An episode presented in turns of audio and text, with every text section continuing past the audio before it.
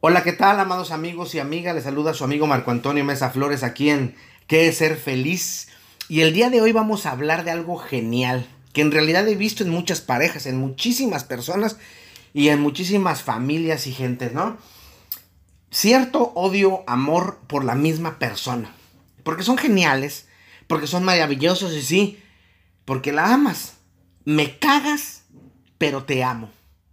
El amor es una realidad menos conocida y menos entendida. Sí, es de las realidades que menos entendemos, que más expresamos. Sin embargo, hay muchísimos huecos que no podemos explicar, valga la redundancia, porque cada uno experimenta el amor desde sus prejuicios, desde sus monstruos, desde sus demonios y también desde sus ángeles y de sus virtudes.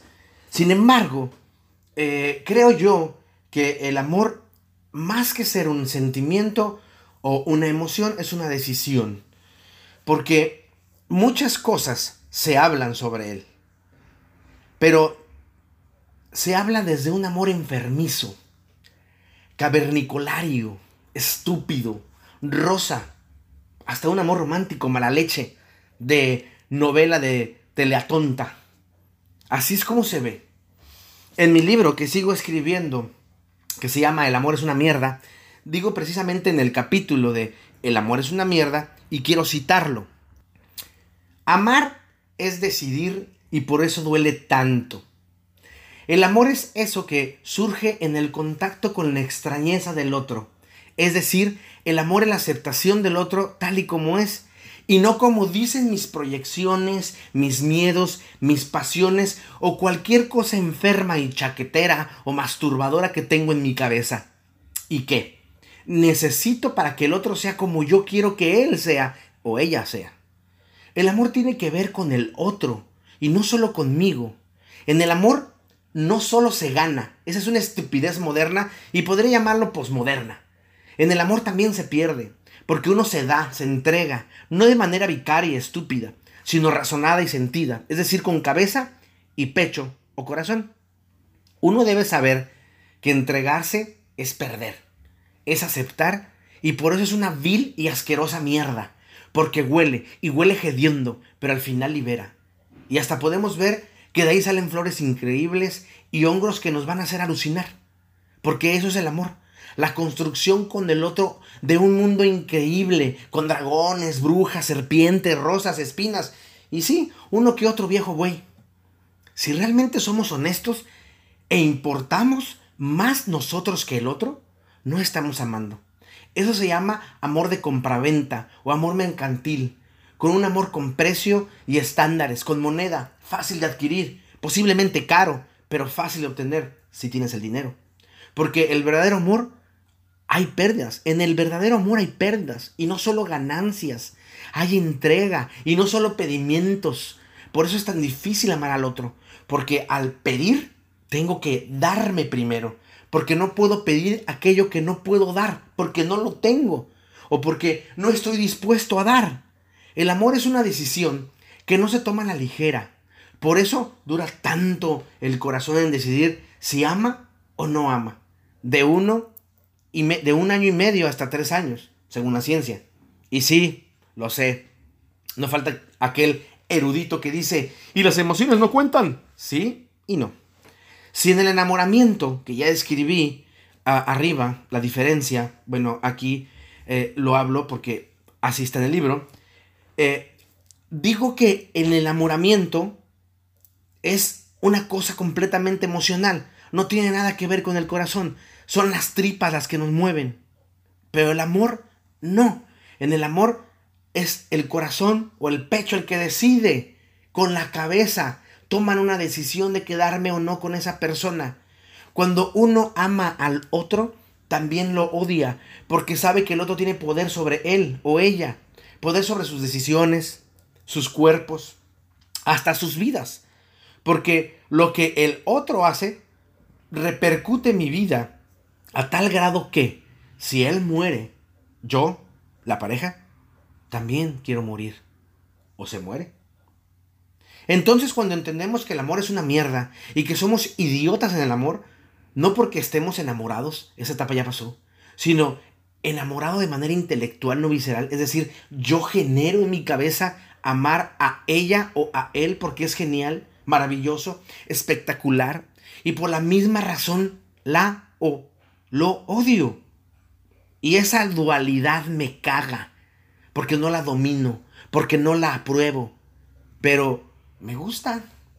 Y la gente que pasa por eso es histérica. Casi siempre y por lo mismo quiere vomitar, porque el estómago se le revuelve al saber que el otro tiene poder sobre mí.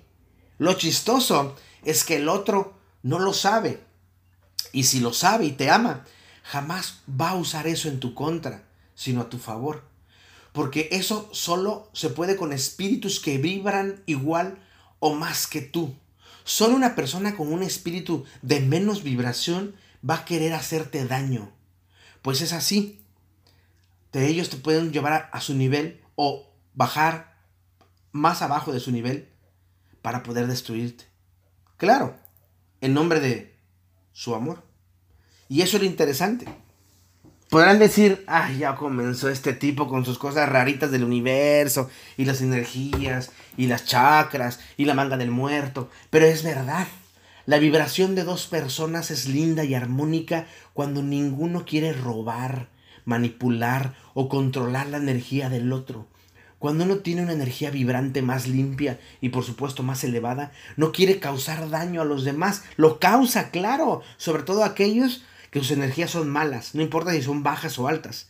Porque el otro hace el bien, enseña, adopta, da, comparte. Y la gente cree que eso es estúpido. Compartir es quedarte sin nada. Y eso no es cierto.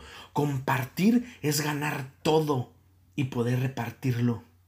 Y no hablo de la idea estúpida del universo conspira a favor de ti si tú se lo pides, no.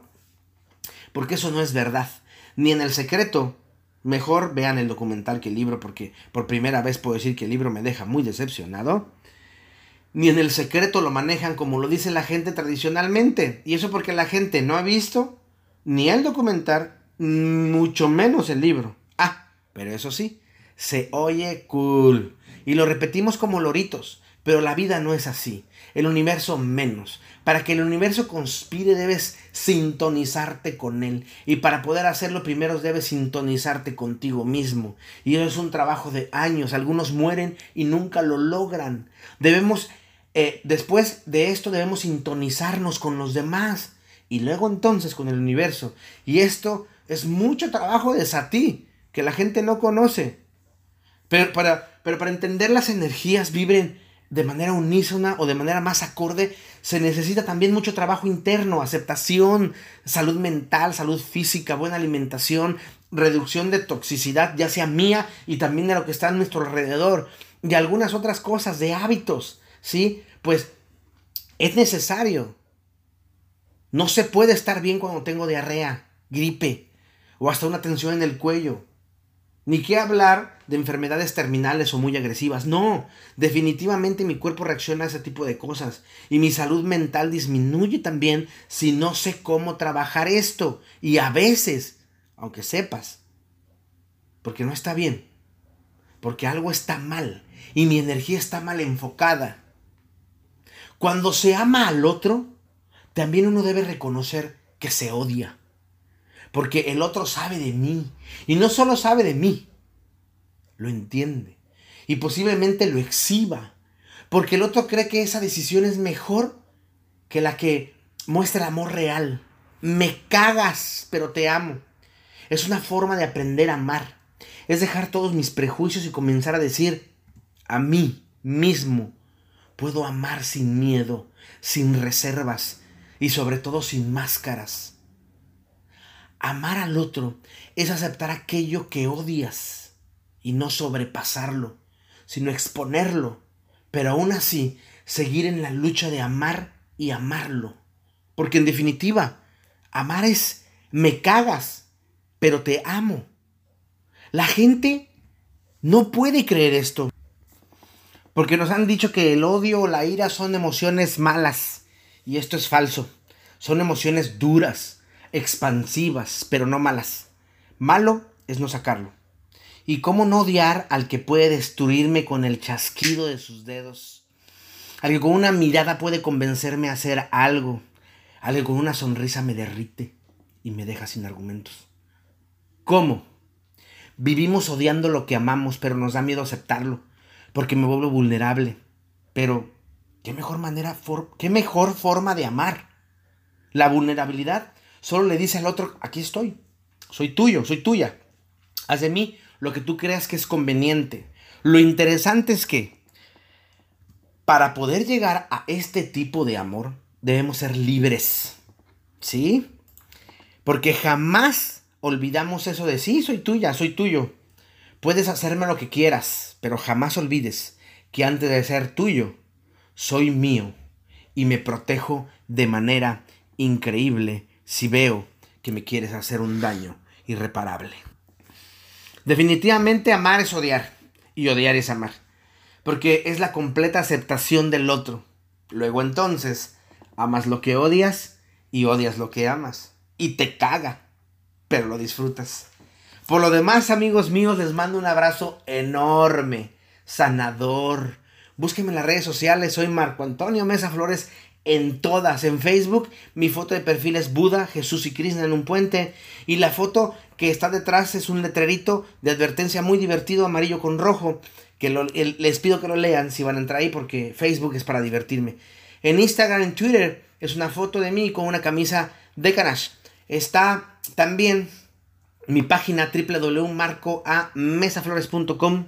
Ahí está el blog Pregúntale a Marco, donde van a encontrar los escritos y si cito o si pongo datos científicos, vienen las citas ahí. En mi correo electrónico, reverendo-czy.hotmail.com.